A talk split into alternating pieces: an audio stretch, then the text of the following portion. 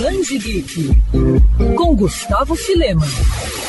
Gotham City é uma cidade peculiar dentro do universo DC. Protegido por Batman e companhia, o local tem uma geografia única, incluindo um bairro que abriga habitantes considerados aberrações e é lá que se passa a trama de monstros de Gotham City. A Mini traz a já clássica versão da DC do monstro de Frankenstein, que para quem não sabe é um agente secreto sobrenatural. E aqui ele busca a ajuda de personagens como Crocodilo, Orca, Fantasma Escarlate, Dama de Barro, Batwoman e Eu Vampiro, para tentar impedir os planos de uma criatura mágica extraterrestre.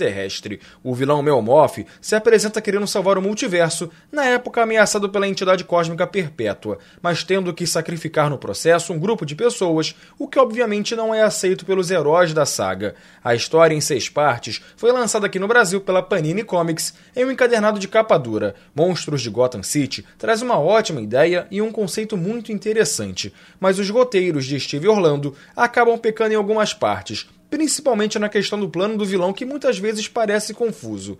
Afinal, é para salvar o multiverso ou o metaverso? E como é que a Bíblia do Crime, um artefato tão importante dentro da mitologia da DC, se encaixa nisso tudo? Enfim, apesar desses pequenos problemas, a leitura é fluida e é muito legal poder ver o desenvolvimento de personagens esquecidos, como a Dama de Barro e a Orca, além de se aprofundar um pouco mais na vida do Crocodilo e a gente ser apresentado a um novo anti-herói, o Fantasma Escarlate.